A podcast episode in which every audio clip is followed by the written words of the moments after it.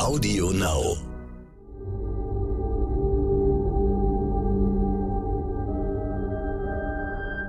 Es ist Donnerstag, der 24. März. Hallo und herzlich willkommen zum Stern-Podcast Ukraine. Die Lage mit Carlo Massala, dem Politikprofessor und Militärexperten von der Bundeswehr-Universität in München und mit mir, Stefan Schmitz, aus dem Hauptstadtbüro von Stern und Kapital. Reden wollen wir über den Krieg in der Ukraine. Da schien es ja lange so, als ob die russischen Truppen, insbesondere nördlich von Kiew, nicht weiterkommen würden. Nun haben sie sich, so gibt es jedenfalls Meldungen, um Dutzende Kilometer zurückgezogen und heben Verteidigungsstellungen aus. Bedeutet das, Herr Massala, dass der Angriff auf Kiew zumindest am Boden vorerst gescheitert ist? Ähm, gescheitert würde ich das nicht sagen, aber er ist sozusagen erstmal angehalten worden. Ähm, was eigentlich noch bedeutender ist als dieser Rückzug der russischen Truppen nördlich von Kiew, ist, dass wir westlich von Kiew Berichte haben, dass im Prinzip die ukrainischen Truppen in der Lage sind, in Gegenoffensiven gegen die russischen Stellungen zu gehen. Und das sehen wir auch an anderen Teilen des Landes in, in kleinem begrenzten Maße. Also die ukrainische Armee äh, geht jetzt dazu über, an vereinzelten äh, Stellen zu Gegenoffensiven überzugehen. Und das ist etwas, wie gesagt, wozu sie nicht in der Lage waren in den ersten Wochen des Krieges und was sie jetzt versuchen zu betreiben, relativ erfolgreich. Ist denn die Antwort der russischen Seite darauf, dass sie ihre Kriegsziele neu justieren, in dem Sinne, dass sie sich jetzt auf die Gebiete konzentrieren, die sie auch nach einem Ende der Kämpfe behalten wollen? Ähm, nein, ich glaube nicht, dass das eine Justierung der Kriegsziele ist. Das waren ja immer parallele Kriegsziele. Also diese Landbrückeverbindung von der Krim zu den Oblasten, das war ja immer mit ein Kriegsziel. Und da arbeiten die Russen kontinuierlich weiter daran, diese Gebiete zu halten, weil die natürlich bei einem möglichen Friedensschluss relativ zentral sein werden. Also das gehört ja zu den Forderungen Putins an die ukrainische Regierung, zu sagen, Anerkennung, dass die Krim russisch ist, Anerkennung der Souveränität vom äh, Donbass und dann dieser Streifen, der zwischen der Krim und dem Donbass ist, der wird dann halt auch von russischen Truppen gehalten. Und damit hat man natürlich einen ganzen Teil vom ukrainischen Territorium, das an der Grenze zu Russland liegt, einfach ähm, der, der Ukraine der Kontrolle entzogen. Und sicherlich auch mit dem Gedanken, dass es dann dauerhaft so bleiben soll, ne? Also nicht mehr. Ja, das ist die Vorstellung. Also das ist genau die Vorstellung. Das sind ja auch die Forderungen im, im Prinzip der Russischen Föderation bei den Verhandlungen mit den Ukrainern irgendwo in der Türkei. Glauben Sie denn, dass das, was wir da jetzt sehen, dass die Russen sich ein wenig zurückziehen und die Ukrainer punktuell Gegenangriffe starten, dass das irgendwas an dem größeren Bild verändert oder bleibt es da im Kern dabei, dass die Lage am Boden relativ statisch ist und wir gleichzeitig diese furchtbaren Luftangriffe sehen? Nein, momentan muss man ganz einfach sagen, die Lage am Boden bleibt weiterhin relativ statisch. Das, was wir erleben, sind kleinere Sachen, aber jetzt ich sage jetzt mal, in dem größeren Bild ergibt sich da keine bedeutsame Veränderung der Einschätzung der Lage des Krieges in der Ukraine. Politisch ist heute sicherlich der NATO-Gipfel in Brüssel das zentrale Ereignis. Da sind sie alle beisammen. Joe Biden ist auch nach Europa gekommen. Die Allianz wird beschließen, weitere multinationale Gefechtsgruppen an ihrer Ostflanke zu stationieren. Was ist die Funktion dieser Einheiten? Die Funktion dieser Einheiten ist, einen ähm, Stolperdraht zu bilden und die Abschreckung ähm, gegenüber Russland zu erhöhen. Die Idee ist folgende. Durch die Präsenz multinationaler Verbände in jetzt wir reden ja über die äh, Slowakei und wir reden über Litauen, weil man sehen muss, in Bulgarien und in Ungarn, wo diese Battlegroups auch aufgestellt werden soll, werden sie hauptsächlich und mehrheitlich durch die Staaten, in denen sie stationiert sind, gestellt. Das ist ein anderes Prinzip. Normalerweise ist es so, wir haben in den baltischen Staaten Battlegroups, die werden von nicht-baltischen Staaten gestellt. Und die Idee ist folgende. Das soll die russische Föderation von einem Angriff auf die baltischen Staaten abschrecken, weil wenn sie die baltischen Staaten angreifen würde, würden sie automatisch auf Truppen aus anderen NATO-Ländern stoßen, was wiederum diese anderen NATO-Länder nicht zwingen würde, aber den Druck auf die erhöhen würde, innerhalb der NATO der Ausrufung von Artikel 5 zuzustimmen, um dann die baltischen Staaten gegen einen russischen Angriff zu verteidigen.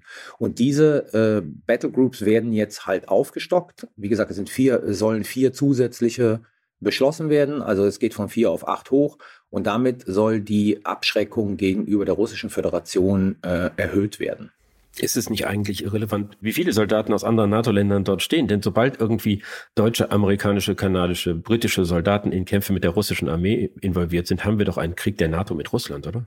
Ja, da haben Sie völlig recht. Also die ursprüngliche Idee würde schon ausreichen, um dieses Prinzip des Stolperdrahtes Geltung zu verschaffen. Eine Sache, auf die man schauen sollte heute bei dem Ergebnis, ist die Frage, werden die auch der Rotation unterliegen? Also meine Annahme war ja, dass die Allianz jetzt dazu übergehen wird, dauerhaft zu stationieren. weil der, der, die NATO-Russland-Grundakte eigentlich äh, de facto nicht mehr existiert und damit eine dauerhafte Stationierung durchaus äh, in der Logik der Abschreckung liegen würde. Wenn das auch rotierende äh, Verbände sein werden, dann muss man auch konstatieren, dass die Allianz nicht den, die NATO-Russland-Grundakte von 1997 verletzen will. Das wird ein interessanter Punkt, eher am Rande, eher für, ich sag mal, die Feinschmecker von Allianzpolitik, aber dennoch äh, nicht unwichtig. Wobei ja nach allem, was man hört, der, der Eindruck innerhalb der NATO ist, dass durch die russische Aggression im Grunde alle Vereinbarungen, die zwischen der NATO und Russland geschlossen sind, damit hinfällig sind. Ist das falsch? Ja, absolut, natürlich. Also dieser Eindruck ist ja auch richtig. Aber wenn diese Vereinbarung hinfällig ist und die NATO äh, dementsprechend dann Konsequenzen ziehen würde, dann könnte sie dazu übergehen, wesentlich stärkere Verbände, also bis äh, über 5000 äh, Männer und Frauen, in ihren Mitgliedstaaten zu stationieren und die dauerhaft dort stehen zu lassen. Aber scheinbar, wir werden das heute Abend sehen, wenn der Gipfel zu Ende ist, scheinbar ist das noch nicht die Planung der NATO. Spielt dabei vielleicht auch eine Rolle, dass man nicht zu dieser Abschreckungslogik des Kalten Krieges zurückkehren will? Das kann ich nicht beurteilen, aber de facto sind wir in dieser Abschreckungslogik. Also all das, was wir jetzt sehen an Diskussionen in der NATO, entspricht ja der Abschreckungslogik, die wir aus dem Kalten Krieg kennen. Ich meine, da fehlen einzelne Instrumente. Wir reden nicht über taktische Nuklearwaffen in den neuen NATO-Mitgliedsländern.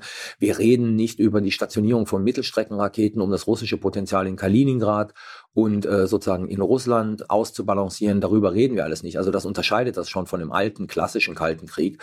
Aber die Logik sozusagen von, von Abschreckung und äh, Einhegung äh, russischer Aggression, die ist ja wieder zurück und damit ein ganz zentrales Element äh, der Logik des Kalten Krieges.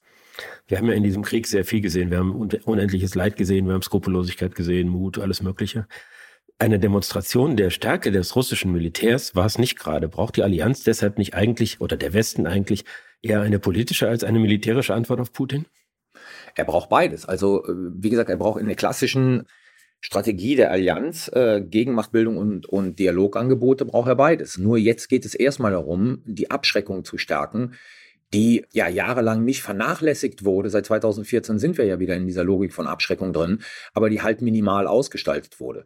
Also der NATO-Generalsekretär hat mal vor ein paar Wochen gesagt, die NATO würde dazu übergehen, jetzt äh, anstatt Deterrence by Presence, also Abschreckung durch die bloße Präsenz, Abschreckung durch Verteidigung zu machen. Das macht jetzt erstmal keinen Sinn in dieser Begrifflichkeit, weil natürlich Abschreckung hat immer was mit Verteidigung zu tun.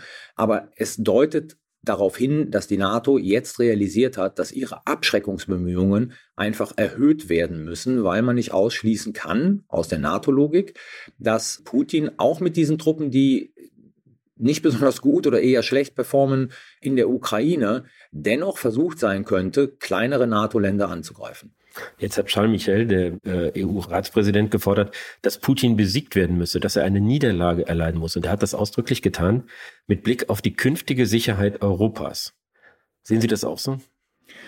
Äh, nein, dem würde ich nicht folgen. Also es, es wäre natürlich wünschenswert, wenn Putin äh, besiegt wird und ein Regimewechsel in Russland stattfindet.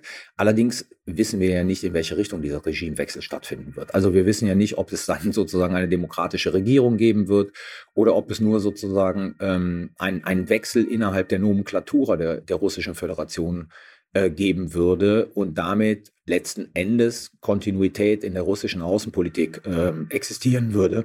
Ich finde solche Sachen auch gefährlich, weil sie natürlich von der Annahme ausgehen, dass wenn Putin den Krieg verliert, dass er innenpolitisch gestürzt wird, was sicherlich richtig ist. Aber was wir alle nicht wissen, ist, welche zentrifugalen Kräfte dann in Russland äh, ausgelöst werden. Und wir können nicht darauf hoffen, dass Russland dann, so wie damals die Sowjetunion, einfach gewaltfrei implodiert sondern das Potenzial einer Explosion ist da und dann haben wir noch mehr Probleme an äh, unserer östlichen Flanke, als wir ohnehin schon haben. Das heißt, letzten Endes, ich würde dieses Ziel nicht so raushängen und als Leitlinie westlicher Politik äh, deklarieren. Da sollte man pragmatischer sein. Man muss gegebenenfalls auch mit einem Putin, der militärisch eine Art Niederlage erleidet, weiterleben. Man sollte nicht auf Regime Change in Moskau abzielen. Der Putin-vertrautete Medvedev hat ja irgendwie das Schreckensszenario an die Wand gemalt, dass Russland zerstört wird, zerfällt in fünf, sechs, sieben neue Einheiten, die alle über Atomwaffen verfügen und dass wir dann in einer komplett instabilen Welt leben.